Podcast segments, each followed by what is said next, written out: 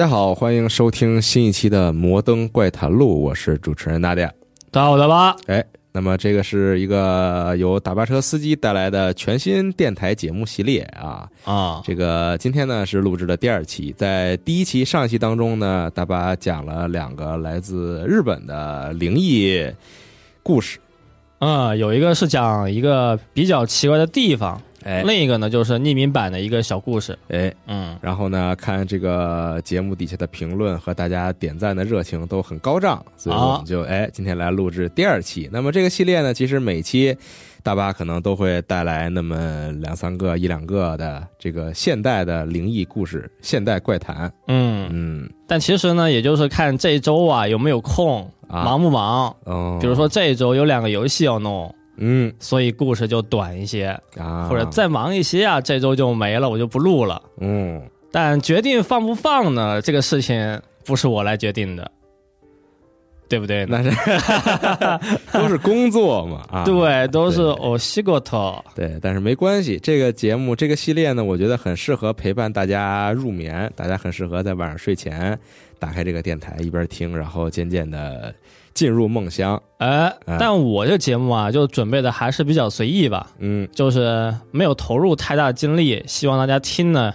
也不需要有太大压力。大家就放松的听啊，对，当故事听，睡前故事嘛。差不多。我也是睡前呢，就是刷网站，刷各种奇怪的密版，嗯，看那么二十来分钟，有好的我就记一下，再稍微进行一些改编，再准备准备。嗯，所以我就想，就是大家啊有好的故事，或者有什么想要听的，也可以在评论区留言，哦，说有那么个地方我特别想听，你能不能给我讲讲？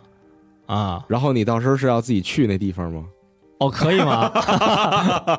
等以后做大了，大家把这个项目做大做强。就是大家可以推荐一些在国内的灵异地点，哦，大大巴就带着摄像机去。我就和逃生一样，拿一个那种 DV 机，边走边录是吗？呃，对，啊、看，然后看大巴会不会在这途中遇到一些什么灵异事件。哦大家可能到时候看大巴就日渐消瘦，然后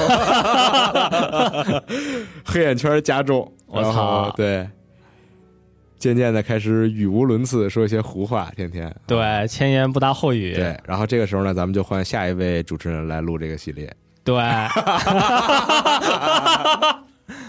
行吧？这个闲聊就先聊到这儿，那咱们就开始今天的摩登怪谈录吧。主要重点就是欢迎大家给我留言或者是投稿嗯，啊、或者是你发一些神秘链接，我看一看。哦，哎，我们一起把这个节目做的有意思一些。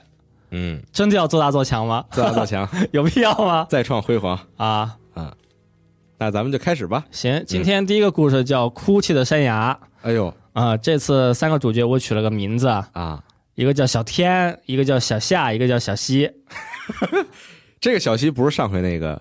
这是三个小伙子。哦，啊。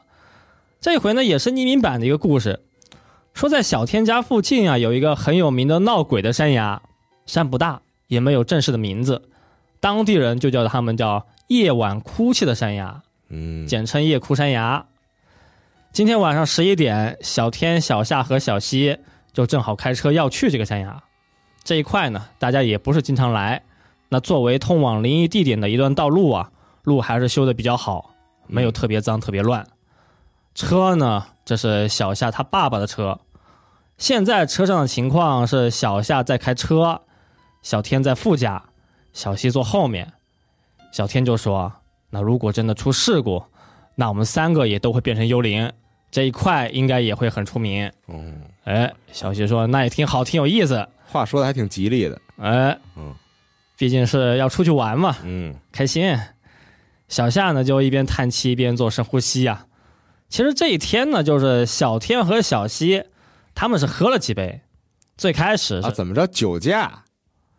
那喝酒的人没开车啊啊啊！最开始是小天和小西他们两个在家喝酒，也整了几个小菜，两个人就是你一口我一口，就是吃到这个高兴的时候啊，就是说想要去恐怖的地方，说想要去走一走。嗯。啊、但他们两个还是比较注意交通安全嘛，就没说自己去开车。啊，他们呢？叫了个司机，哎，就打电话叫小夏来开车。哦，这大半夜小夏还在家睡觉，那虽然小夏他是比较烦的，毕竟是刚刚醒，但觉得呢还是就和大家一起出来。主要是小夏这个人还不错啊，性格很好，也很照顾朋友。嗯嗯，车上小天和小西还在聊天，小西就说啊，他的手机能够录音，山上呢，说不定就能录到小孩的声音。小天就问：“那你录了是想干嘛呢？”嗯，小西他是微微一笑，眼神中透露出一种睿智，非常聪明，就说呢，他录了是要去吓唬小姑娘，想要去做恶作剧。小西就还是比较调皮，啊啊，有目的，有目的。这里呢，他们说的小孩的声音呢，其实也是他们上山的原因。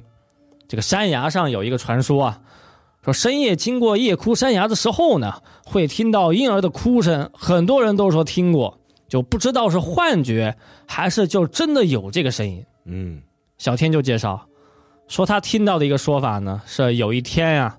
有一家人就开车经过这个山崖，靠近山崖的时候呢，车就有了故障，引擎就坏了。我操，整个车都烧了，烧了！哎，夫妻两个人就从车里跑出来，但车里面呢就留了他们的小孩。哎呦，在出了这个事故之后啊，你看看，很多人经过山崖都说能够听到婴儿的哭声，嗯，而且听到这个声音呢，汽车就一定会坏，哦，就一定会有一些毛病，哦。变成怨灵了，在这个地方。哎，小西就接话说：“小夏呀，那开车回去的时候呢，你要多注意了。”小夏就还是很困，他就打了个哈欠。就打电话叫他的时候啊，他也是睡得迷迷糊糊。他就接话说：“怪谈都是人编的，出了事啊，就才说是有幽灵啊，都是骗人的。”对。那没过多久呢，车就开到了夜哭山崖，几个人呢就下车走出来。小夏看周围很黑呀，也就从车里呢拿出了一个手电筒，三个人就是边聊天边往里面走边探险。走了几步，大家就发现这一块还是很有气氛，晚上来确实还是有点感觉。嗯，周围呢有很多树林，有很多树木，能够清楚的听到风吹过的声音。夜风这么一吹呀，小天和小夏也觉得酒有点醒了。哎，对，哦。酒精过去了啊，小天就说啊，好像也就这样，没有什么可怕的地方，我们就还是回去吧。转了一圈，觉得就是没什么意思，哎，没意思，都是假的，骗人的，没没什么风景。哦，但是他刚走几步啊，又立刻扭头，小夏就说完了，还真听到了。我操！这个时候大家都说啊，还真听见了，是小婴儿哇哇的哭声。这个呢，就不是小猫的叫声。就是普通小孩的声音啊，嗯，小西呢，他手指了一个方向，就是哭声的方向。小夏呢，就拿好手电筒，他就说啊，我想要去看看，一探究竟。对，很着急。但现在小天和小西呢，他们俩其实不想去，但手电筒和车钥匙都在小夏身上，没办法，还是跟着走吧。嗯。顺着小道就是往前走啊，走到了一个类似小广场的地方，周围还是比较空旷，只有几个废弃的汽车，有很破的车，也还有比较新的车，但这些呢其实都不重要，因为小孩的哭声是越来越大，越听越清楚。小天真的害怕呀，小西也说完了完了，真完了。这个时候呢，小夏他还在继续前进。继续呢，去寻找这个小孩的声音，最后锁定的位置是一个发生过火灾的汽车。我靠，车里面全都烧焦了，全都黑了。哦，在车的旁边呢，还发现了一个儿童座椅，儿童座椅比较新，在小座椅的位置呢，就能够清楚的听到哭泣的声音。我操，几个人都没敢靠近呀，嗯，就先绕周围观察了一圈，发现周围确实没人。座椅上呢也是没有什么奇怪的东西。这个时候呢，小夏他就是慢慢的靠近座椅，小西就说：“你别去，真别去。”但小夏不听，就继续往前进。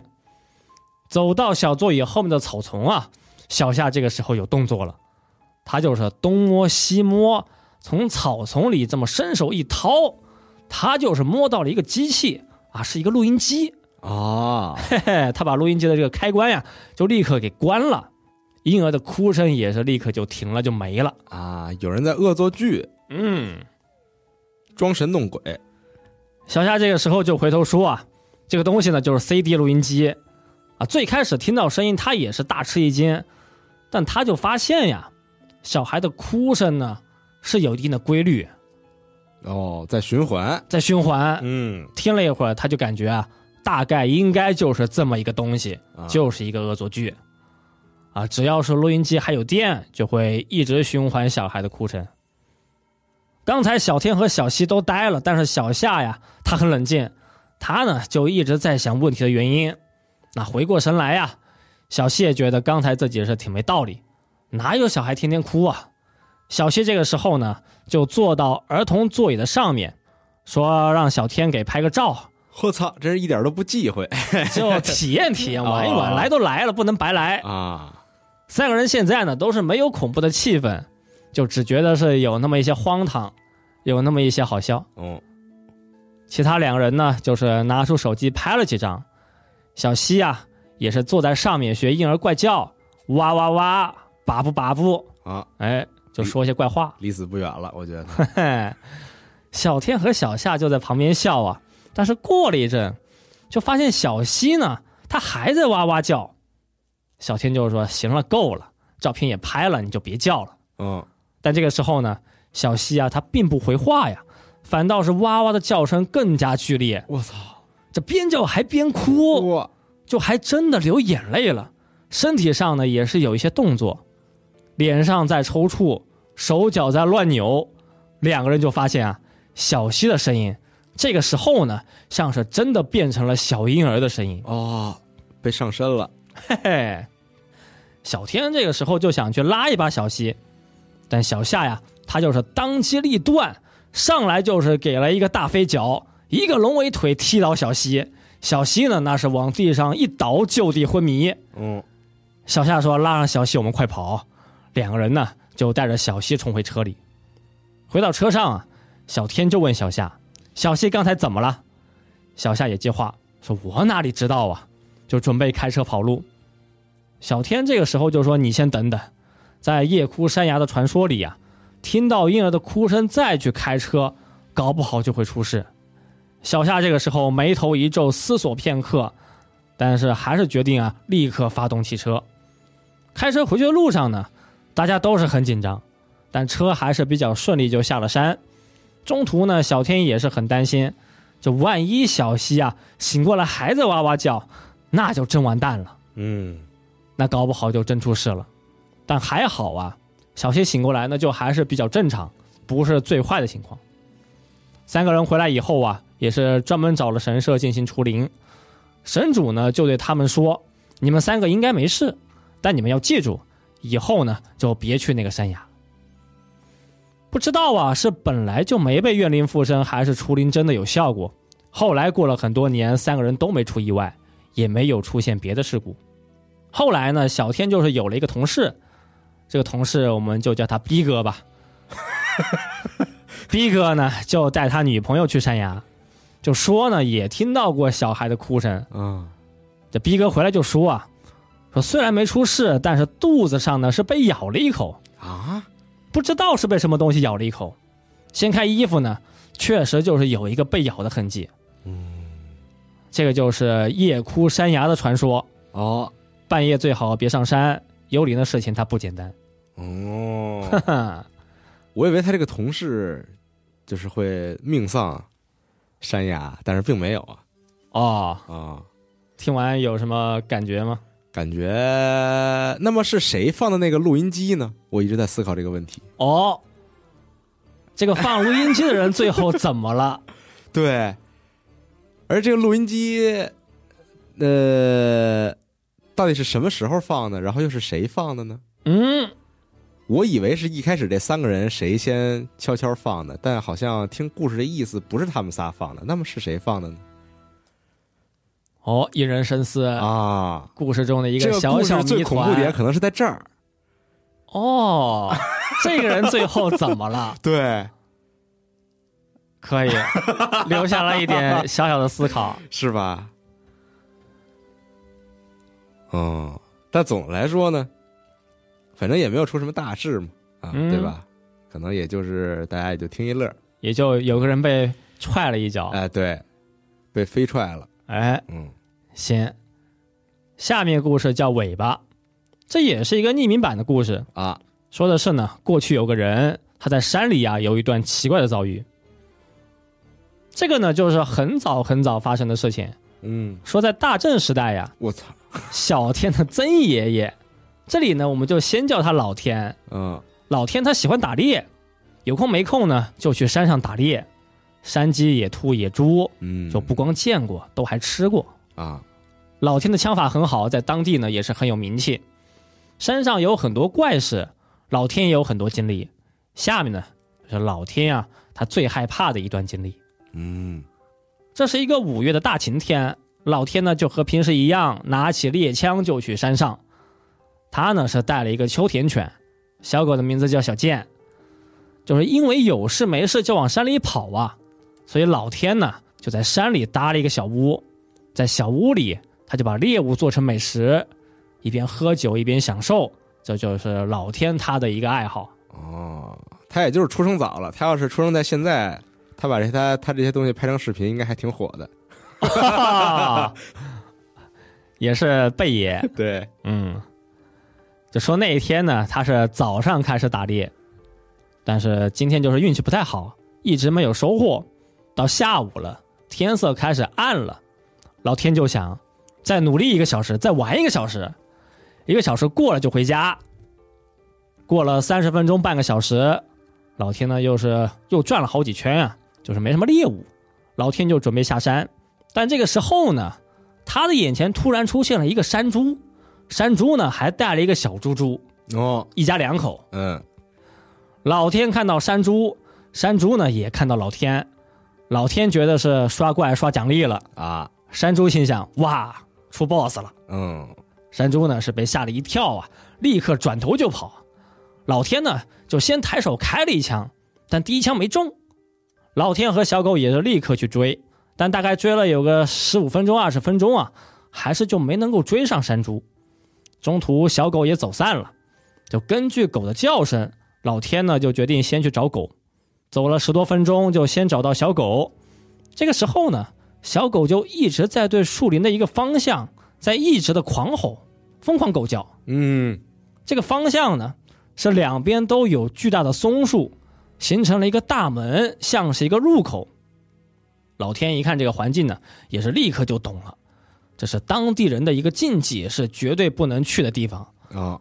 说里面有山神，进去就会被吃掉。嗯，说绝对不能进去啊，就是老天呢，他们这一辈人从小就是这么教育。但是不知道为什么，老天突然有一种感觉，说只要往里面走就能够抓到猎物，很简单就能够打到野猪。当地有传闻。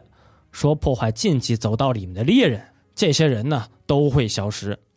但狗啊还在狗叫，里面呢肯定是有东西，肯定是有山猪。老天就是左思右想，想到了一句话呀，说打猎不相信运气，那就别打，就还是走进了这个禁忌的地方。就是从小受到的教育，哎，告诉他不要，但是呢，就是要，就是要把这个猪。打回家，你别去游戏厅，你不能去网吧啊，就不听。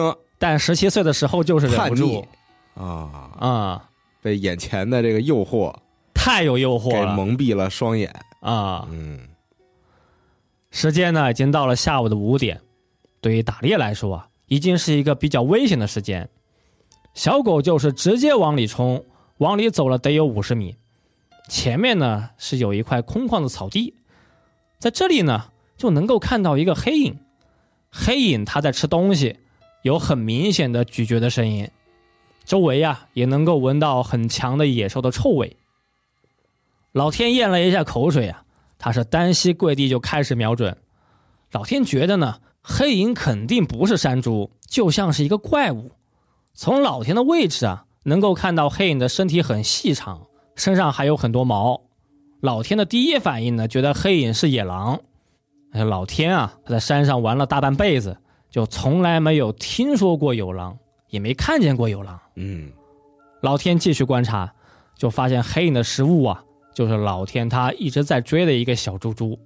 哦，这个时候啊，感觉猎物被抢的老天突然有了一种无名的怒气，他就准备对黑影开枪射击。嗯，这一怒之下就先怒一下，但开枪的时候呢，就发现他的手指抠不下去，身体完全不能动。老天这个时候有些慌了，下巴开始颤抖，他都能听到自己牙齿打颤的声音。这个时候，黑影也是发现了老天，转过头呢，就看到了黑影的脸。黑影的脸是一个人类小孩的脸，是一个两三岁小孩的头啊，配上了野兽的身体啊。黑影的身高大概有个一米五，身体的形态呢是很接近猎豹。老天这个时候啊，怒气用完了，也开始害怕了。怪物呢，就是慢慢的向老天靠近。你想想，一个孩子的头，一边在舔嘴边的血迹，一边慢慢的爬过来，还是比较有画面。嗯，还是很恐怖的。老天觉得自己完蛋了，但小狗突然冲出来，小狗呢就咬住怪物的右腿，怪物呢就发出了类似小孩的叫声。怪物这个时候呢，就用左腿去抓小狗的脸。到这个时候啊，老天才终于能动。他呢也是立刻开枪，但子弹还是没能出来。老天他每天都会检查自己的装备，就枪呢是不可能有问题。老天这个时候很急，连忙又是开了一枪，但子弹还是没出来。这个时候呢，怪物已经是咬住了小狗的脖子，狗和怪物呢就还在进行一场殊死的搏斗。嗯，枪不行，那就换兵器。老天就拿出山刀，一刀呢就砍中了怪物的背部。但怪物啊，还是咬住小狗没有松口。老天这个时候也急了，又补上一刀。这一刀呢，就砍断了怪物的尾巴。怪物呢，就发出了“呃噜噜噜”的叫声啊！哎，转头就跑了。危机暂时过去，老天就去看小狗，就发现小狗的伤口呢是有一个人的牙齿的咬痕，但是伤口不是很深。老天这个时候呢，就拿出消毒药和一些棉布，简单给狗处理好伤口。一人一狗呢，也是准备立刻跑路，立刻就下山。走了一会儿呀，老天就先到了他的森林小屋。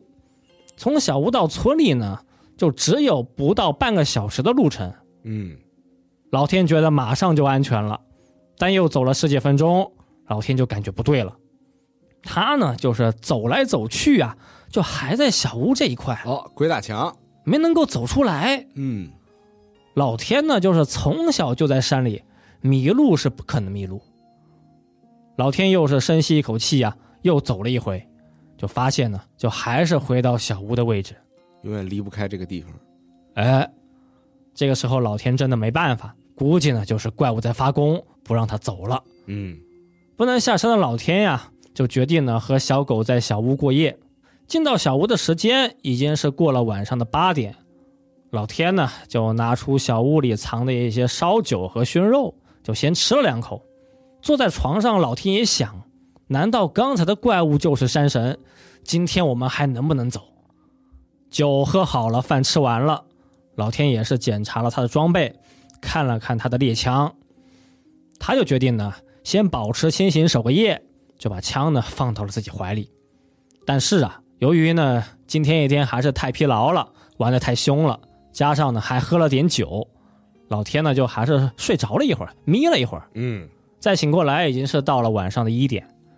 这个时候呢，就听见小屋的外面有个声音，是那种爪子在抓木头的声音啊。声音的方向是在屋顶。老天这个时候也是不敢出去，他呢就只好拿着猎枪，就死死的盯住屋顶。过了十多分钟，抓挠的声音没有了。但又传来了一点那种人的低语。这个时候呢，小狗再次狠狠的狗叫，屋顶上的东西呢就已经是下来了。这一回，抓挠的声音就在门外。嗯，老天是瞄准门口，立刻大吼：“门外是谁？”门外呢就传来了小孩的声音，说：“尾巴，尾巴。”老天知道就是怪物，老天又大吼：“有什么事吗？”门外的声音就说：“啊。”尾巴，把我的尾巴还给我！”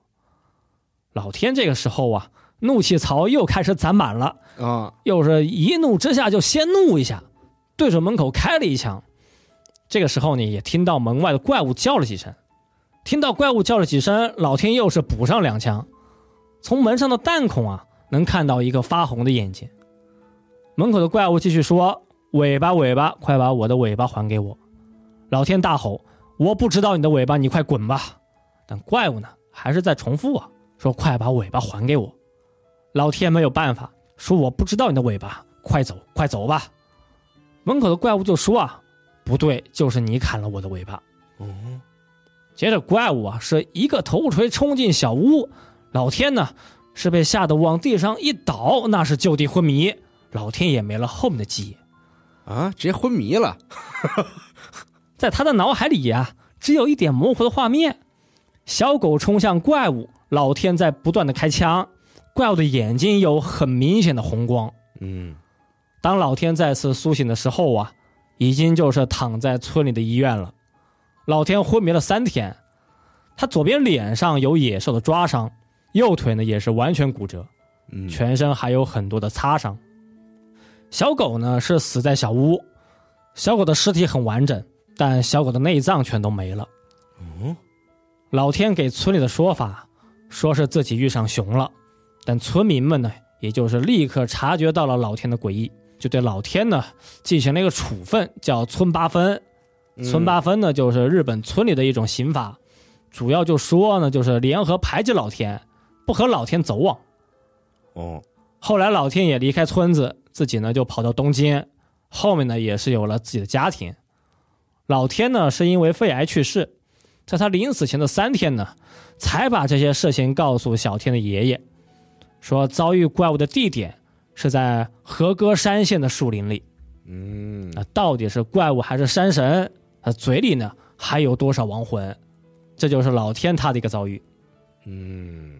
嗯，这故事还是比较让人迷惑，哎，哦，有点像怪谈的感觉啊。这个尾巴又是什么东西？然后以及为什么要这个这个村里的人为什么要惩罚他呢？对呀，就是村里的人知道他这个惹怒了山神，嗯，还是什么意思？知道他这个。那就证明，就是村里的人也知道这个这个山神的存在。可能村里有老人啊，他懂，就是一看这个情况就知道是他惹怒了山神，所以才要惩罚他。对，而且那个怪物也没能找回他的尾巴。嗯，但是这个小狗尸体是完整的，但是内脏都消失了。哎，哦，应该是被吃了，确实令人迷惑，或者拿去有什么用了。哦，这个确实是比较怪异的故事。嗯嗯，但但我以为他在临死前告诉了他的下一代这个故事，然后他下一代会再去那个地方探险。哦哦，但是可能哈并也并没有啊，看来。如果有的话，那就还是比较像一个正常的故事了。对，再去探险，再去探，然后再看看到底是发生了什么。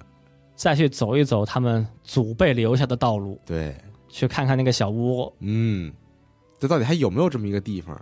嗯，到底呢是不是老天他编的？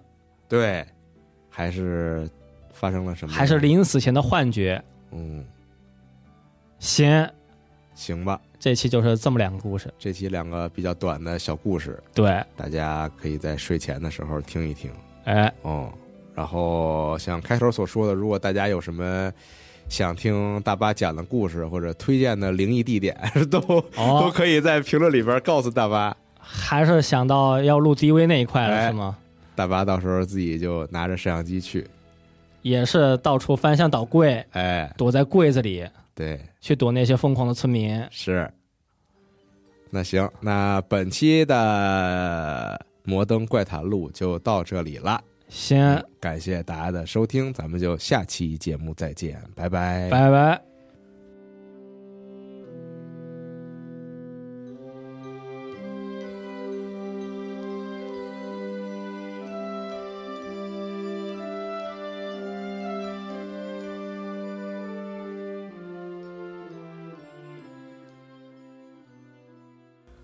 哎，朋友们，我们这期节目还没有结束啊！上一期在第一期的时候呢，是录了两个故事嘛，然后呢，想走这个，本来是想走这个稍微短暂一点陪伴大家这个睡前时光的这样一个系列节目，没错啊。但是呢，我们也想尝试一下，看看如果把每期录的长一点，比如说我们录个三个、四个故事，哎啊，然后像这种之前录的其他节目这种时长差不多，比如将近一个小时这种。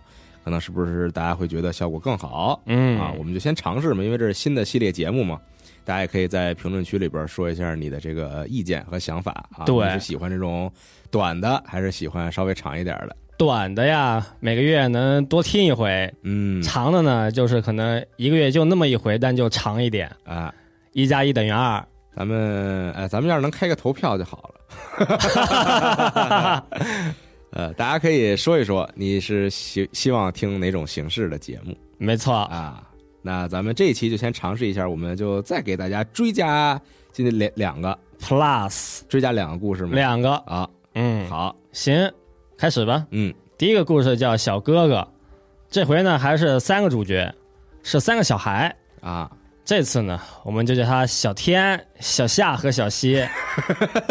这听多容易就混乱了，有点记不住了啊！我们这系列的目标啊，就是打造一个多元宇宙啊，就是都是他们几个人，但是在不同宇宙里边发生的事情。对，嗯，小天、小夏和小西的宇宙啊，嗯，这次呢，就是说是稍微过去一点的时代，具体什么时候也不清楚。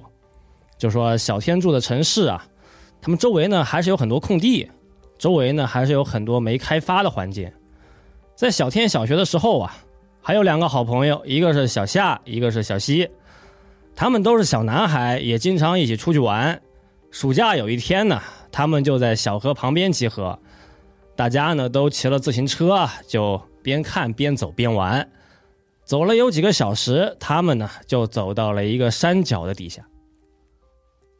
这一片呢，他们之前是没来过，今天呢就想开一个新地图，稍微呢又往前走了一点，就看到了一个小村子，村口有一个木牌，说村子叫五木町。这里的房子呢，大小都差不多，设计款式也都很接近，都是有一个青色的屋顶。三个小朋友都说来都来了，那就进去看看呗。他们呢就走到小村子里，就看到啊，大概呢是聚集了一群人。有大概二十来个人，有小孩有大人，这群人呢都没说话，但是有些人手上就有动作，像是在挖什么东西。小天看到一群人大半天他们不说话呀，气氛就还挺诡异。小天他们也不敢随便靠近。这看了一会儿啊，说算了，转头就想走。这时候呢，村民们是一起回头，一起盯住三个小朋友。他们的眼睛看上去都很空虚，眼神里是没有一点生气。这群人里面呢，有个小女孩就先说话，距离啊稍微有点远，小天他们也没听清楚，大概啊就说好像是谁的哥哥来了。本来死气沉沉的村民突然就是换了一个表情，就走进小天他们，说话呀也都很和蔼很温柔，就问：“你们从哪来呀？”今天就你们三个嘛，哎，那还真是很不容易啊。当时呢，小天和小夏就很害怕，都是不敢上去接话。小西呢，他就胆子比较大，就开始和陌生的村民们聊天。村民们都很热情，说你们走了一路肯定都很累。边说呢，也就拿出饮料，拿出一堆小零食，就让小天他们就随便吃。小天和小夏他们两个吃过喝过，胆也大了。村民们就和他们说啊，说今天村里有活动，有个祭典，你们呢也过来玩吧。小天他们一听也是觉得还是挺有意思嘛，就很开心的走进村子。最开始，小天他们是和村子里的小朋友一起玩，去抓鱼，去玩水。小天他们就发现呢，这个村子里的人啊都是非常的热情，性格也都很好。而且村民们都特别照顾这几个小朋友，就算是上厕所的时候呢，都会有村民们跟着，就从来不会 让他们单独一个人 啊。这是热情的表现啊！那是，是不是小时候啊？这个小朋友都很喜欢一起上厕所呢。是啊，也是。嗯，小天他们是上午过来，就一直玩到了下午，感觉时间也差不多了，也该回家了。村民里啊，就有几个叔叔就对小天他们说：“今天晚上还有活动，你们呀就再玩会儿，等祭典结束了，我就开车送你们回家。”三个小朋友的大脑是高速运转，狠狠的想了一会儿，就觉得呀，今天还是很开心，要不我们就还是再玩一会儿。本来呢，三个人也都挺顽皮，回家呢就是挨骂就挨骂，晚回去啊就晚回去。村民叔叔听到这个答复也很开心啊，说村子里的小孩啊都换好法披了，你们也去换吧，就给了他们三个红色的法披，给三个小朋友就准备好了祭典的衣服。三个小朋友衣服换好了，村民们就看到这三个小朋友，就夸他们，说穿的很好啊，很合适，主角就应该是这样。接着呢，三个人就被大叔们带到祭典的会场。会场里面也是有很多小店、零食摊、玩具摊，该有的都有。祭典上呢，就还有一个演奏台，上面放了人偶和道具，旁边呢也是有人在这个敲太鼓搞气氛。旁边呢还能看到两个神星，或者说是这个神教，一个大，一个小。神教呢就是代表神的牌位。大的就是看上去需要几十个人才能抬，小的呢，估计就是两三个人就能抬。然后啊，就是有一群穿了法披的村子里的孩子，有大概二十多个小朋友就走到小天他们的身边。村子里发的法披啊是青色的，小天就问：“那为什么我们的颜色不一样呢？”村子里的小孩就回答呀：“说因为你们是哥哥。”祭典上的摊位都不收钱，小天他们就是随便吃随便玩。村子里的大人呢，就是在远处喝酒，就一直在看这群孩子。时间又是过了一阵，村里的大叔啊就走上台，他就大喊：“现在哥哥的祭典已经正式开始。那到了这个环节呀，村子里的孩子呢就被大人带走，他们就是按照一定的顺序就围在神教的周围。”村子里的孩子呢是去抬这个大的神教，小天他们三个呢就安排去抬这个小的神教。大的神教很干净，装饰也都很豪华；小的神教有些脏，上面呢还能看到一个火焰形状的装饰。大叔就给小天他们解释啊，说这个小的呢是之前祭典上弄脏了，没事，你们就抬吧。小的神教呢是小天在最前面。小夏和小西就是在一左一右，大叔就是再次大喊说：“那就正式开始抬神教。”小天他是腰马合一，刚一发力，就发现神教还是很重，就不是很轻松。周围的村民们就过来帮了一把，好不容易三个小孩都能站住了。大叔就说：“你们加油！”总共是要走五圈，因为神教很重，小天他们就是只能够慢慢的走。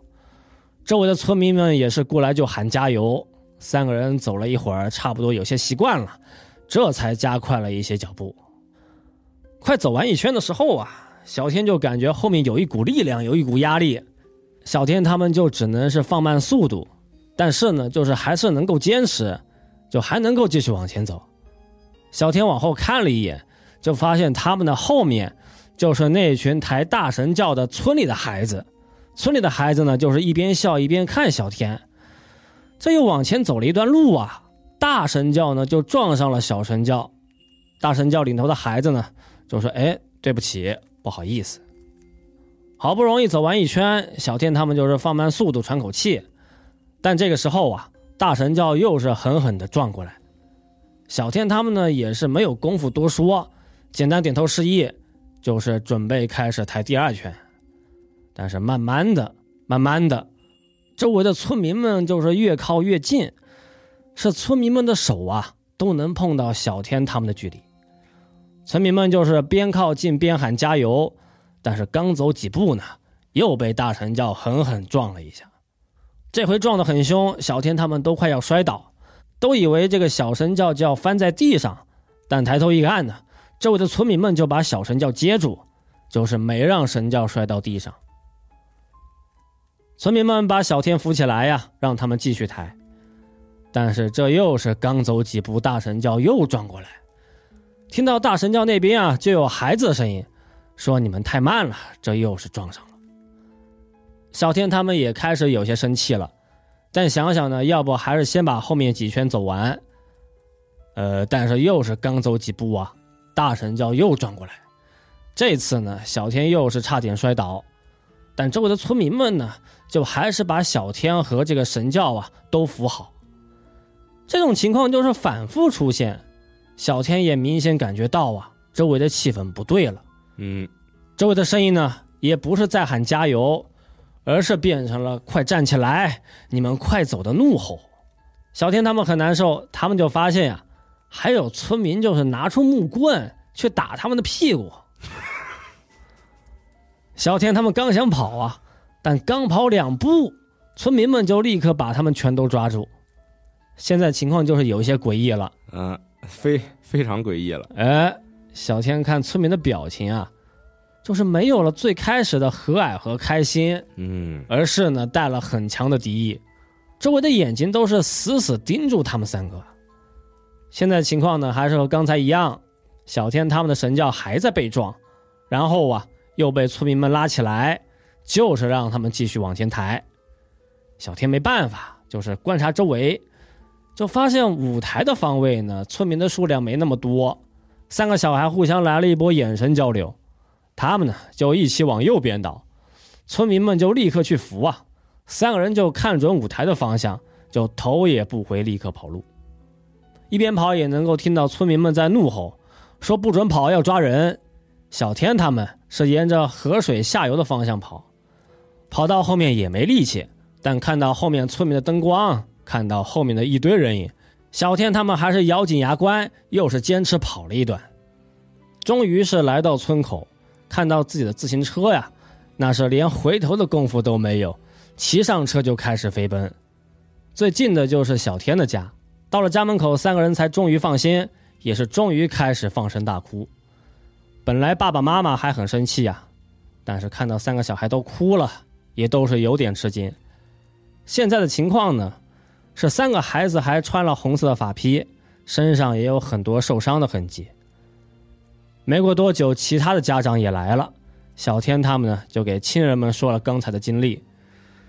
他们遭遇了奇怪的村民，被很多孩子叫了哥哥，还抬了很重的神轿，还差点呢被村民们抓回村里。家长们听完也都觉得很奇怪，家人们谁懂？就真的没人懂。沉默了一会儿，小夏的爸爸就问他们：“村子的房子屋顶是不是都是青色的？”小夏爸爸就说：“你们去的地方呀，不是一般的地方。那个村子呢，有很强的差别意识和同伴意识，大家都会住一样的房子，过一样的日子。在那个村子里，还有一个传说，说在附近的山里啊，有一家恶鬼，恶鬼们有时候会下山，就来到村子里去做坏事。”其中呢，最坏的就是大鬼，大鬼也就是小鬼的爸爸。大鬼会杀人，会吃人。他们有四个孩子，有四个小鬼，小鬼们也都很坏。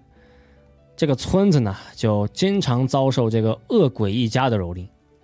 有的村民会被带走，有的村民们会当场暴毙。那到底该怎么对付恶鬼呢？村民们就想了一个办法，就说呢，我们啊。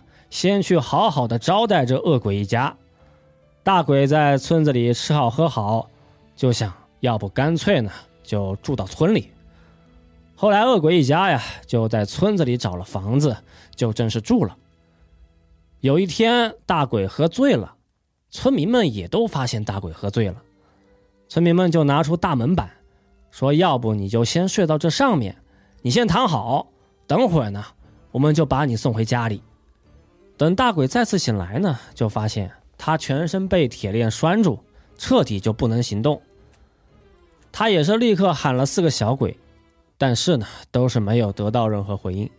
现在的情况是，大鬼被锁在门板上，他发现呀自己在被运到山里。大鬼从门板的缝隙就往下看，发现抬大鬼的就是四个小鬼，四个小鬼呢也都受了很严重的伤。小鬼们都被村民们打了一顿，有一个小鬼是少了一个手，有一个小鬼呢是腿走不动。他们共同的地方，就是这四个鬼呀，眼睛都被摧毁，眼睛都没了。有个村民是走在最前面，他拿铃铛引路，周围呢也是有很多村民，村民们拿了各种武器，各种刀枪棍棒。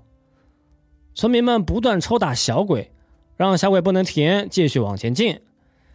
小鬼每次倒下都会被村民们敲打，腿受伤的小鬼确实走不动了。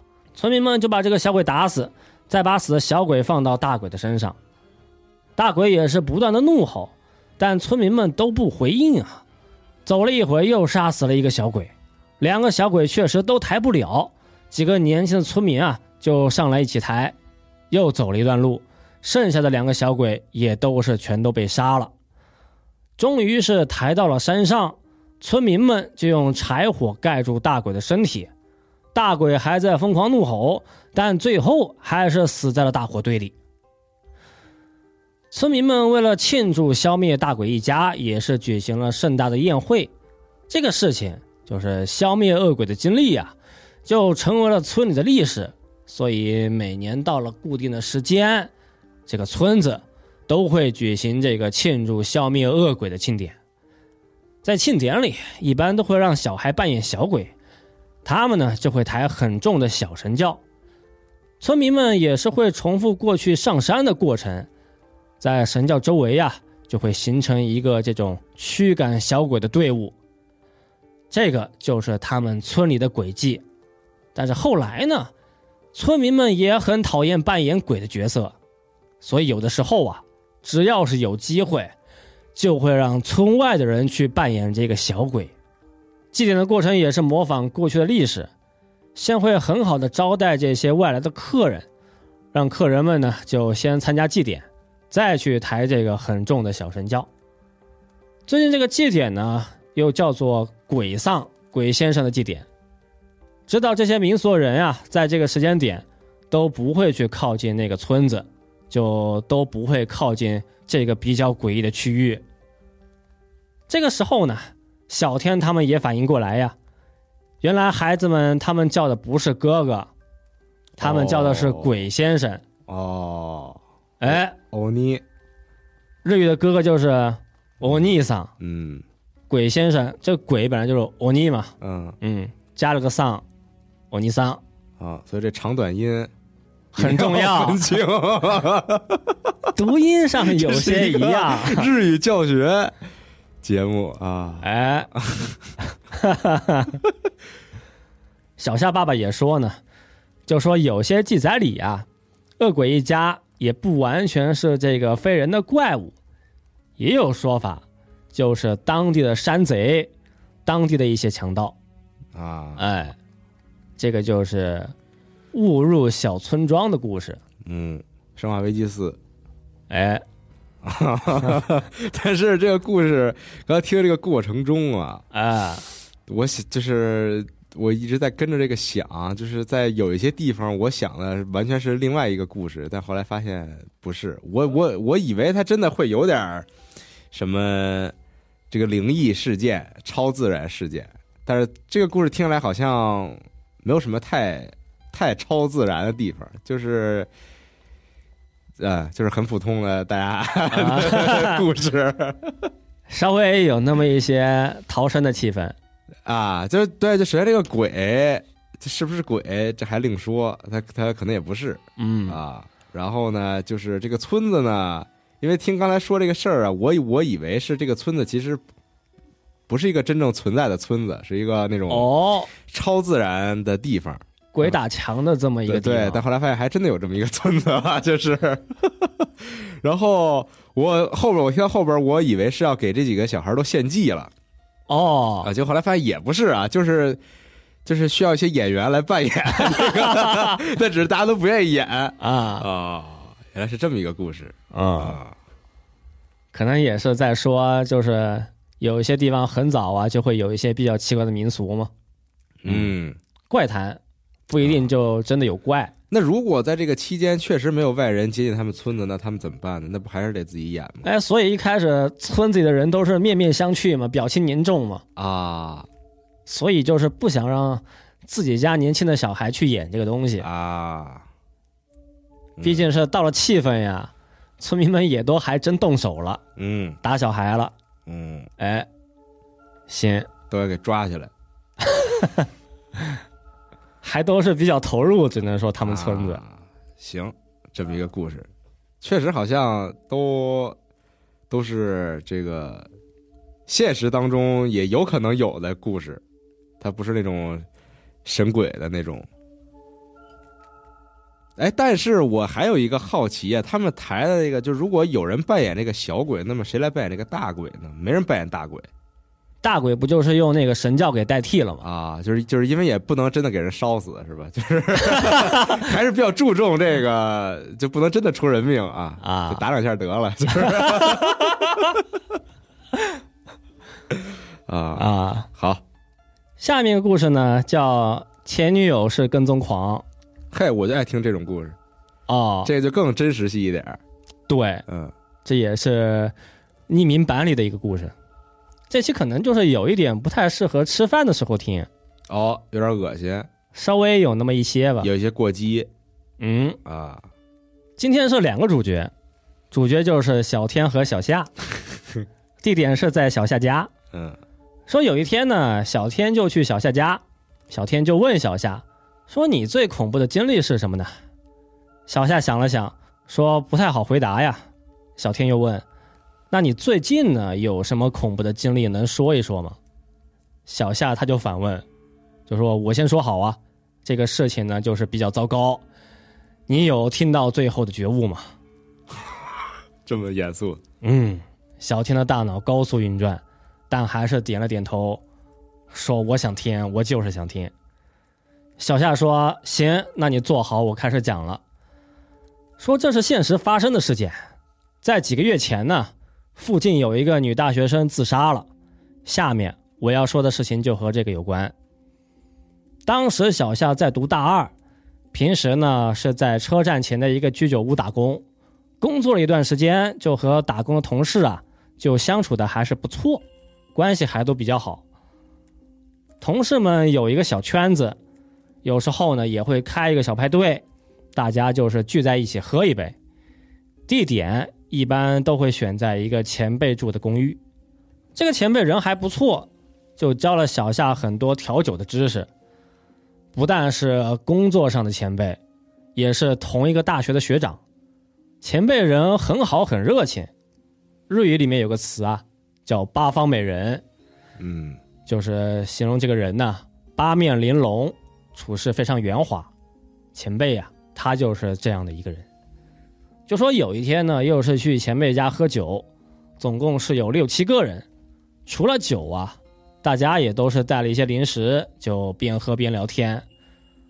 他们是从这个下午六点开始喝，喝到了七点多，大家呢就是都有了一些醉意。不知道啊是怎么开的话题，前辈就说到了他的前女友。说前女友啊是旁边城市的大学生，很早就分手了，但前女友呢就是一直不接受，还在不断的纠缠前辈。说现在前辈的行为啊就像是一个跟踪狂，是他女友的行为，像一个跟踪狂。对，女朋友。前女友的事情呢，其实大家都知道一点，平时前辈呀也是会这个有意无意闲聊的时候和大家说一些。前辈现在就是很困扰、很难受，也问大家说：“我该怎么办呢？”其实过去聊天的时候啊，小夏就是安慰过前辈，大概就说：“你呀，还是人太好了，对谁呢都是很热情、很温柔，肯定呢就是有人会理解错你的心意。”再说回喝酒的当天，前辈就说：“最开始呢，他都是原谅了前女友的行为。”但后来呀，前女友就是变本加厉，跟踪狂的那些招数和套路呢，都是全都用了，还送过匿名信，信里就说我要诅咒你。前辈这个时候呢，他这他这还有必要匿名吗？对，就反正是送了封信啊，经常送信，我要诅咒你。前辈也是从柜子里就拿出信件给大家看。信件用的纸是这个活页笔记本、带孔笔记本的 A4 纸，纸上最中间就是前辈的名字，周围呢就写满了诅咒的文字。大家看了也是大吃一惊，就说啊，还真有这种女朋友，稍微有那么一些独占欲了，有一些病娇了。稍微有那么一些独占欲了，这属于啊啊，行，他们应该接受程度比较高，可能可能日本有这个文化，这都该报警了，我觉得。前辈也说啊，说虽然我啊，我这个人有很多不对的地方，但也不用这样。前辈感觉就是喝多了也进入状态了，他就继续说，其实最近我的家里呢，房间里还有很多蛆。怎么就有蛆呢？大家又是大吃一惊。前辈这个时候才反应过来，表情也是很慌张。他说：“本来想要保密，哎呦，我怎么就说了呢？”大家这个时候就开始狂问前辈：“说你家里有蛆是什么情况呢？”前辈就是没办法，他就解释啊，说先生有一天就回家，就发现厨房的水池很奇怪。有什么小东西啊，在动，在爬，走近了就看到啊，有很多白色的小长条就在来回扭。嗯，他仔仔细细的观察了一阵，这才发现这些东西呢就是蛆。前辈说啊，昨天浴室里面也有，从浴缸的排水孔里面就涌出来一些。听到家里突然有一堆这个苍蝇的宝宝，几个女同事啊。那也是当场尖叫。之后呢，又是过了一周，前辈就听说前女友已经死了，尸体呢已经被发现了。前女友是在自己的公寓就自杀了，这也是上了当地新闻的大事。发现尸体的原因是在公寓周围有很多苍蝇。第一个发现的是一个报纸的推销员，他呢就是发现正门的这个投递口啊，能看到很多苍蝇。后来呢，公寓的管理员就打开房门，立刻就闻到了很浓的臭味，是那种几十斤肉啊腐烂的一种气味。同时眼前还是出现了一大群苍蝇，那就像是一阵黑色的龙卷风。遗体是在浴缸的位置，在房间里也是发现了他的遗书，遗书的内容大概就说啊，说人生过得很没意思，都是一些很悲观的文字。警察也是问了前辈一些问题，呃，在当时啊就判断这是一个自杀的案件。根据法医鉴定，死亡的时间是在三周以前，过去了得有二十多天，这么长时间才发现他没有邻居。嗯，也就是说啊，在小夏他们在前辈家喝酒的时候呢，前女友就已经死了，而且当时还是夏天，尸体放了三周。那个画面呢，也是不敢多想。那肉都已经都化了，哎，腐烂到最后。在具体的一些情况呢，说前女友自杀的地点是在浴缸，他住的公寓是这个楼里比较角落的一个位置，运气不是很好啊，周围也是没有其他住户，所以在很长的一段时间里呀，都没有人发现有这个味道，发现他女朋友已经是到了这样的一个情况。但是就是慢慢的嘛，从普通的尸体变成了腐烂的尸体，不知道从哪来的苍蝇呢，就在尸体里面排卵，然后尸体上就有蛆，蛆呢又变成苍蝇，苍蝇们又在尸体上排卵，蛆就是越来越多，越来越密，这个苍蝇繁殖的循环呀，就在尸体彻底腐朽前就是不断的重复。嗯，尸体是穿了衣服。但浴缸里面是没有液体，这里说的液体呢，是人死后会流出来的液体，嗯，就是呢俗称的尸液。这些液体没有在现场发现啊，就说明这个浴缸的排水口是开的。这些尸液还有一些水分和肉，包括身体里的蛆，就是都进到了下水道里。小夏说，下水道四通八达。难道说前辈家的蛆呀，就是前女友身体的一部分吗？就算是已经死亡，他们这些东西还在追求前辈。这个事情出了以后啊，小夏打工的小圈子里呀，也是多了很多闲话，也是多了很多各种奇怪的留言。哦，他化身为蛆哎，啊，小天就说：“你停一停，确实还挺恶心。不是还喝酒呢吗？哦，没有，他们没喝酒啊，只是他们在家他里就是在讲天故事啊。啊。小天觉得头晕目眩，这个小天呢，本来就是很讨厌虫，再加上自己这么一多想，就觉得大脑非常缺氧。啊，要吐了。呃，小夏也接话说：“那最开始是你让我讲，我才讲嘛。确实，”嗯，小天说啊，这个恐怖的事情和恶心的事情，这两者还是有区别。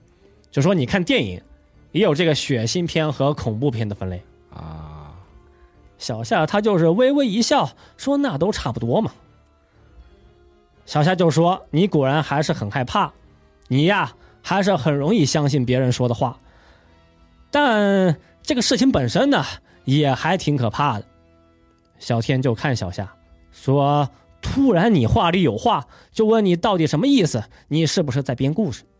小夏立刻回答说：“不是的，这些呢都是真的，这些呀、都是我的经历。”这里面没有虚假的成分，但是啊，你有一点搞错了。你仔细想想就会发现，刚才我说的话里呀、其实有一个谎言。啊，哎，那小娜，你想到是什么谎言了吗？是什么呢？就是他说的这个学长是他自己，哈哈是吗？那我就揭开谜底啊！啊，小天的大脑高速运转，是大概刚才的故事啊，里面是有人在说谎。这里面的角色不多，小夏他说自己没说假话，那剩下的人呢，就只有前辈，就问小夏是不是这个意思。小夏点点头，就是说这个小天答对了。那前辈是在什么地方说了假话呢？是前女友、信件还是跟踪狂呢？第二问，啊，纳迪亚，你觉得是哪一个方面？我觉得是，我觉得应该是这个信件，哦，信件是假的，对前女友不是想象的。啊，前女友是想象的呀，居然 那继续揭开谜底，小天的大脑就是高速运转，说应该是蛆，前辈在蛆这个点上说了谎。小夏就说没错，这里面最不正常的地方就是蛆。通常呀，这个蛆呢是不可能从下水道里跑上来，下水道里都有这个防虫的阀门，所以放到现实里面呀，前辈说的话是不可能的，这一块都是前辈编的。就说喝酒的当天是前女友死了，大概得有十天左右。蛆出现的地方，说是水池、浴室和厕所，全部都是和下水道有关的地方。通过这两点进行分析，就会得出一个推理，说至少在喝酒的当天呀，前辈是知道女朋友的情况，他应该是看过前女友的尸体，所以这个前辈呢。才是最早发现尸体的人。小天的大脑继续高速运转，前辈家里不可能有蛆，但他呢却一直在坚持说这个蛆的话题，还说这是前女友的诅咒，所以啊，他呢就是应该看到过前女友浑身是这个蛆的一个状态。小天再次提问说：“那有没有可能就是巧合呢？前辈喝了酒。”所以就是开了一些玩笑呢。小夏没接话，他转身从柜子里面拿出一个东西，是两张纸，纸上还有很多字。小天就问这是什么东西，小夏就说这是前女友遗书的一部分。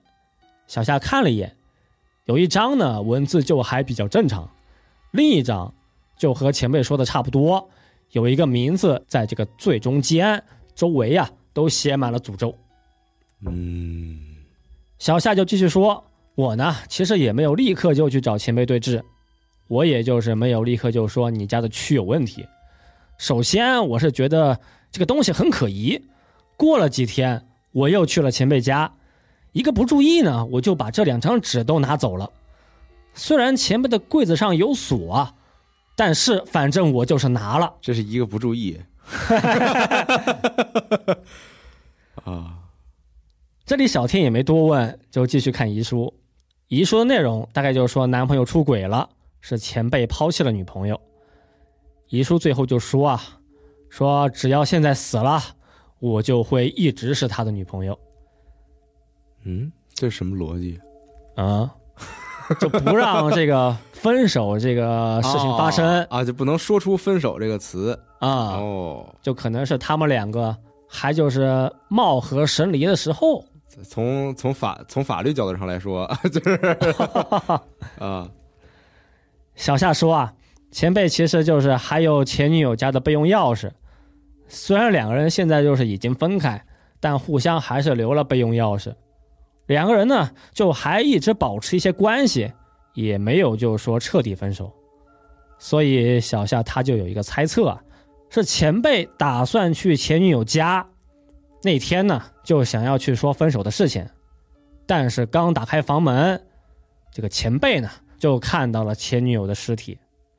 嗯，这里小天还有个问题，是为什么前辈没有处理掉遗书呢？小夏就回答说：“我也不知道，这个事情呢，就只能够去问前辈。”小天的大脑高速运转，他心里就想，可能是前辈呀，心里也很后悔，觉得自己有罪。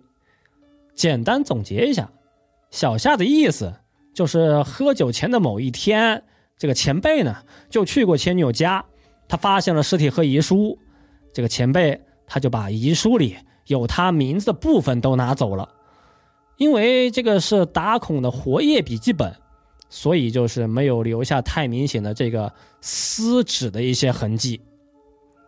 当时前辈也是没有报警，他呢是自己扭头就走。小青的大脑就是再次高速运转，逃跑的理由大概也是都能够猜到啊。就根据遗书，前女友呢是因为他才自杀，报警了，这个事情就暴露了。所以前辈呢是为了保住自己的形象，他呢就在外面宣扬说他的前女友啊变成了一个跟踪狂，最后大家就认为前辈呢。是被前女友纠缠的可怜的人，死人不会辩解，所以这就是前辈的他的一个想法。小夏说，他也问过这些打工的一些同事，就是在喝酒的前一周左右，前辈和很多人都说过这个跟踪狂的事情。估计前辈他早就想到，这个尸体呢会很晚才被发现，所以他就提前开始做一些准备和安排。先散布谣言，然后大家觉得他是可怜的。对，嗯。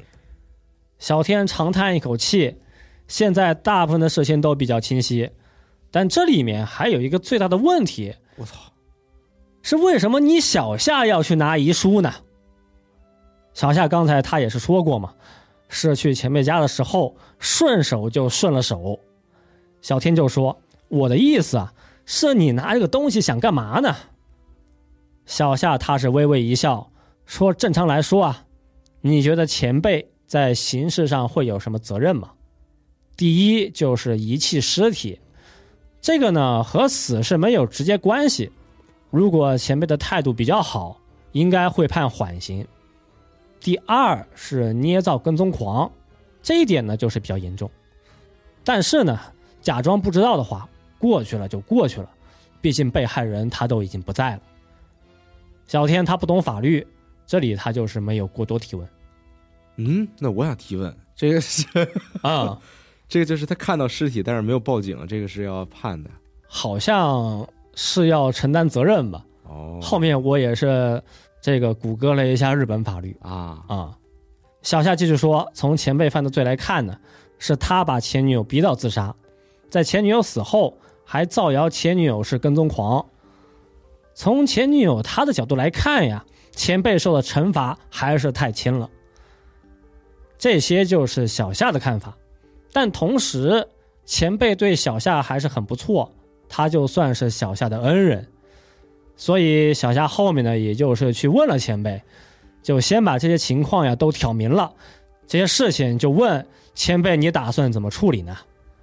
前辈当时也是很快就坦白了，说看到遗书啊。也是非常害怕，但同时呢，也是不想去自己去自首。他就说说前女友本来就没什么朋友，本来呢就是带着同情心去和前女友交往，但后面呢就是没想到两个人就是分不开了，前女友啊就一直跟着他纠缠他。这个时候小夏就发现呀，前辈这个人他对活人是很好很圆滑，但是对于死去的女朋友啊就说了很多坏话。小夏就表示。要是前辈呢，他只是发现前女友的尸体，只是一具尸体，他也就算了。